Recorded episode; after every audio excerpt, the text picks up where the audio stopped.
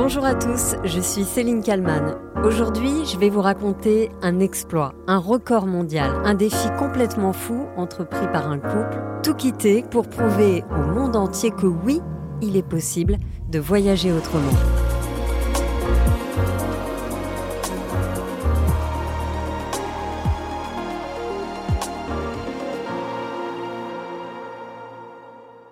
Ce couple, je vous le présente. Lui s'appelle Daniel. Il a 35 ans. Elle, c'est Ariana. Elle a 40 ans. Il est anglais, elle est italienne. Ils sont tous les deux physiciens, chercheurs, des postes prestigieux donc, une vie confortable. Tout va bien dans la vie d'Ariana et de Daniel. Avec leur chien, Zola, ils ont vraiment tout pour être heureux.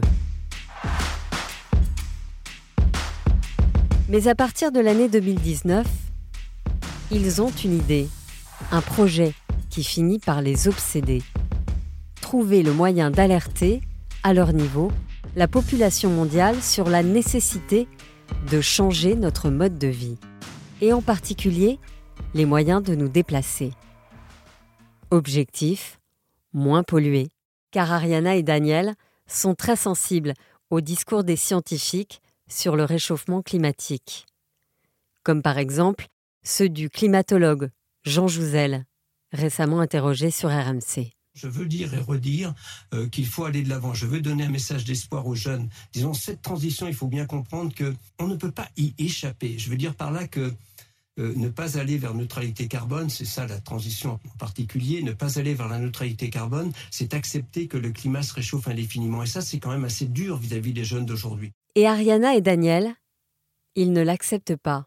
Ils ne peuvent pas se résoudre sur le fait que le climat se réchauffe indéfiniment. Alors, ils vont se lancer un défi.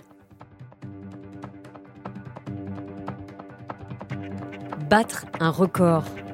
Dessiner un vélo géant grâce à des données GPS. Concrètement, traverser sept pays européens et parcourir plus de 7000 km, en vélo donc. Ils vont suivre un trajet très précis pour que l'ensemble de celui-ci représente sur leur application un énorme vélo. De la com. Voilà de quoi il s'agit. Une opération de communication.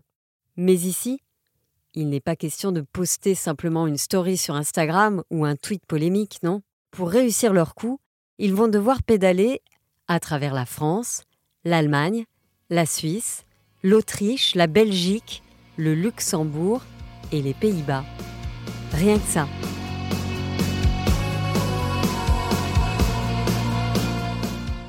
Et ça tombe bien, le couple a une passion commune, le vélo. Et tous deux souhaitent trouver une manière d'inspirer les gens pour circuler avec ce mode de transport. Dans la mesure du possible, abandonner leur voiture et rouler à vélo. Les deux sont physiciens, bardés de diplômes, de doctorat, mais il leur manque quelque chose. Ils veulent se sentir utiles. Ariana va alors utiliser un programme informatique assez précis afin de dessiner un vélo à travers les routes européennes. Via une association d'images sur Google Maps, elle réussit alors à tirer un itinéraire très précis. De son côté, Daniel va construire lui-même les deux vélos, dont un vélo cargo capable d'accueillir Zola, le chien du couple. Mais pas seulement, il y aura aussi tout le nécessaire pour le voyage. Des tentes, des sacs de couchage, de quoi manger ou encore se laver. Il n'y a plus qu'à, comme on dit. Petit problème avant le départ, en zoomant sur leur dessin, ils constatent qu'il y a un trou dans celui-ci. Au niveau de l'aéroport Charles de Gaulle, près de Paris. C'est logique, il est impossible de traverser les pistes de Roissy à vélo. Ariana va donc être contrainte de revoir tous ses calculs et décaler l'ensemble de quelques kilomètres. Ce qui serait très compliqué à faire pour beaucoup d'entre nous, mais pas pour Ariana. Une fois le tracé effectué, cette fois, c'est la bonne. Sauf que vous allez l'entendre, le trajet va être tout sauf un long fleuve tranquille.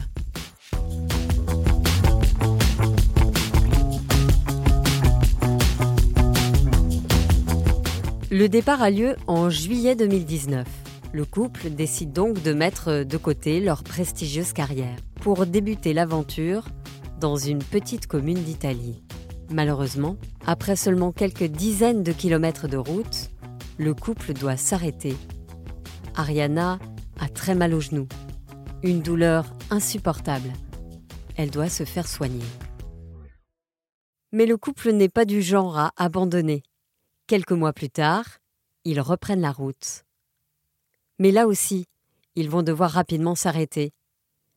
On est au mois de novembre, il fait froid, très froid, impossible de camper le soir. Il faut donc une nouvelle fois décaler la suite de l'aventure. Pas de problème, se disent alors Ariana et Daniel. On repartira d'où on s'est arrêté en mars prochain. Le mois de mars, c'est presque le printemps. Les beaux jours arrivent, la belle vie. Sauf qu'on est en 2020, en mars 2020. Et ça, Ariana et Daniel ne l'avaient pas prévu. Dès demain, midi, et pour 15 jours au moins, nos déplacements seront très fortement réduits. Cela signifie que les regroupements extérieurs, les réunions familiales ou amicales ne seront plus permises. Se promener, euh, retrouver ses amis dans le parc, euh, dans la rue, ne sera plus possible. Il s'agit de limiter au maximum ces contacts au-delà du foyer. Le confinement a évidemment stoppé leur projet. Le couple de chercheurs avait démissionné avant leur départ. Ils n'imaginaient pas qu'ils allaient se retrouver au chômage pendant de si longs mois, sans pouvoir aller au bout de leur projet. Mais le 14 juin 2020, le monde se déconfine. Dès demain, il sera à nouveau possible de se déplacer entre les pays européens. Et à partir du 1er juillet, nous pourrons nous rendre dans les États hors d'Europe où l'épidémie sera maîtrisée. Ariana et Daniel retrouvent le sourire. Ils vont pouvoir reprendre la route et aller au bout de leur projet. Et pour être certains de ne pas à nouveau devoir s'arrêter, ils vont prendre du temps. Beaucoup plus de temps pour se préparer. En juin 2022, ils pédalent à nouveau et le mois dernier, ils terminent leur périple en Belgique, dans le village de Compogne. Ça y est, ils ont réussi. Le tracé GPS est formel. Ils viennent de dessiner la plus grande image d'un vélo sur une carte. Au total, 7000 km de trajet. Mais surtout, Malgré les problèmes médicaux, météorologiques et sanitaires, ils sont allés au bout de leur projet. Mettre en avant le fait qu'il est possible de se déplacer à vélo, qu'il est possible de voyager autrement, sans polluer. La bonne nouvelle, c'est qu'Ariana et Daniel ne comptent pas s'arrêter là. Ils souhaitent très rapidement reprendre la route, à vélo, vous vous en doutez. Cette fois plus au sud, en Espagne et en Croatie, pourquoi pas avec l'envie de s'arrêter en chemin dans des écoles afin de sensibiliser les plus jeunes à ce sujet.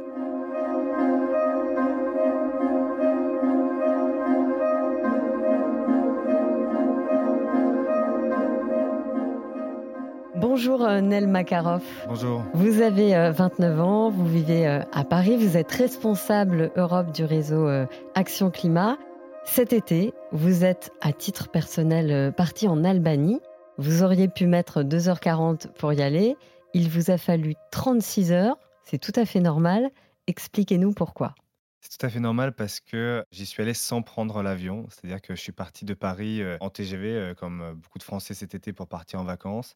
Et je suis allé jusqu'à Turin, en Italie, où j'ai pris un train de nuit qui m'a permis de relier Turin à Bari, qui est une ville dans le sud de l'Italie, sur le talon de la botte italienne, avant de prendre un ferry pour rejoindre l'Albanie. Donc, bout à bout, ça a mis 36 heures. C'est assez long, mais en même temps, c'est aussi le plaisir de prendre le temps de voyager. Vous avez fait des rencontres lors de ce voyage?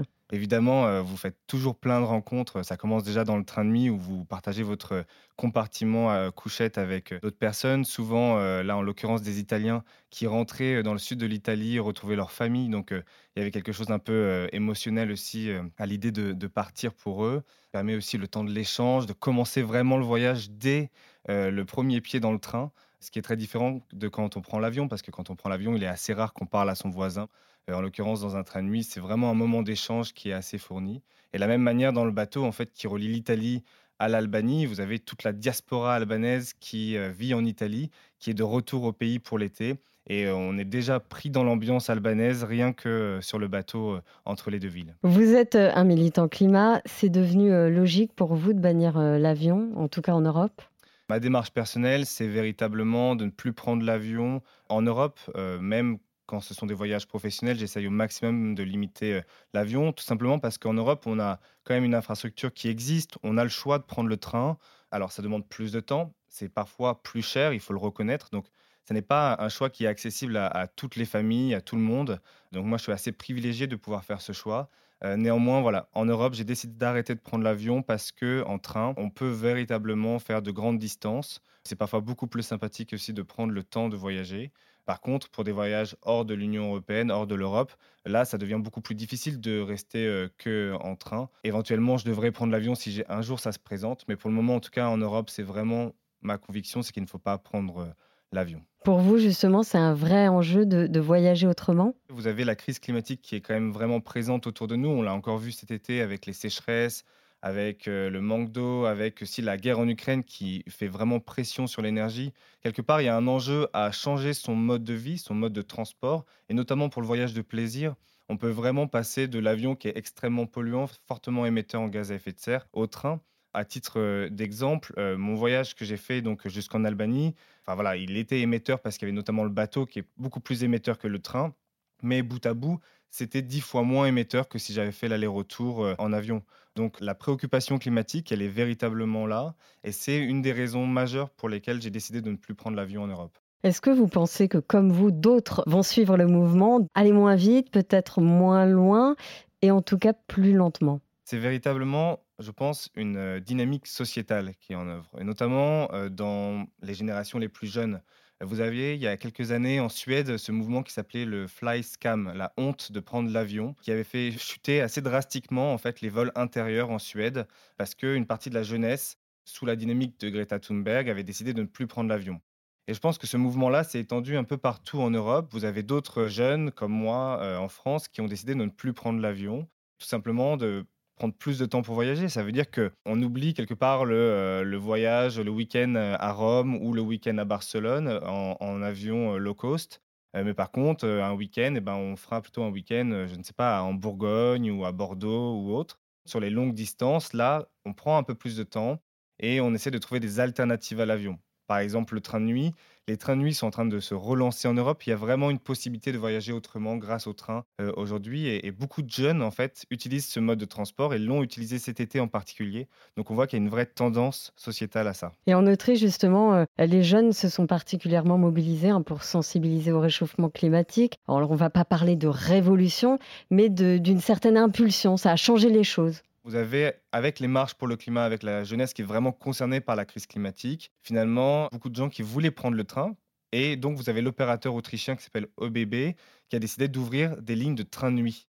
Et c'était vraiment le premier retour en arrière parce que les lignes de train de nuit avaient fermé durant les 20 dernières années en Europe. Et depuis la mobilisation des jeunes pour le climat, eh ben, certains opérateurs ferroviaires, en l'occurrence l'opérateur autrichien, a décidé de réouvrir des trains de nuit. Donc maintenant, grâce à ça, vous pouvez faire Paris-Vienne en train de nuit, vous pouvez faire Bruxelles-Vienne ou Berlin-Vienne en train de nuit. Et ça ouvre vraiment des nouvelles possibilités de voyage, euh, tout en gardant cette liberté de voyager, qui est une liberté individuelle qui est extrêmement importante pour les jeunes et pour moi aussi.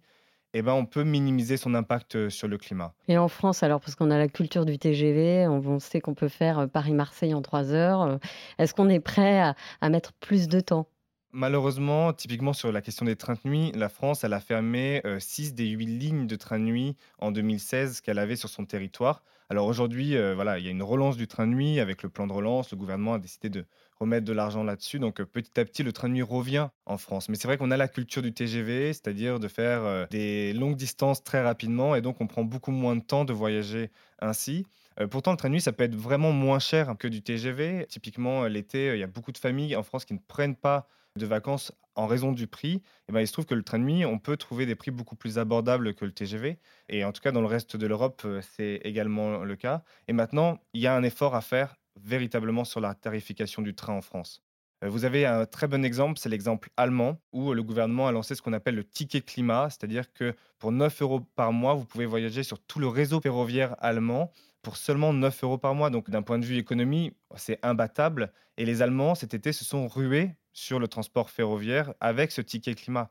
Donc on voit qu'on pourrait reproduire la même expérience en France et vraiment permettre à des publics qui sont modestes, précaires, de prendre le train pour pas que le train soit réservé finalement euh, à des privilégiés qui peuvent se permettre de voyager, mais soit vraiment ouvert à tout type de public. Et c'est comme ça qu'on gagnera à la fois la bataille du climat et à la fois le fait de permettre à tout le monde de partir également en vacances. Nel Makarov, c'est quoi votre prochain long, grand, lent voyage Avant la guerre en Ukraine, je voulais partir jusqu'à Odessa en train.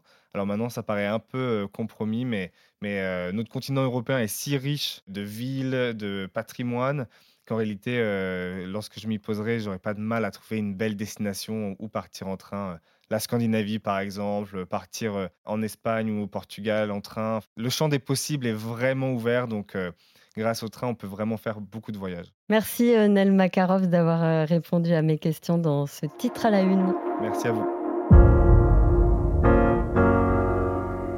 Merci d'avoir écouté ce nouvel épisode du titre à la une. N'hésitez pas, et c'est très important, à commenter, à mettre des étoiles sur Apple Podcast et sur toutes les autres plateformes de streaming. Merci à Sophie Perwaguet et à toute l'équipe de bfmtv.com. Je vous dis à demain pour un nouveau titre à la une.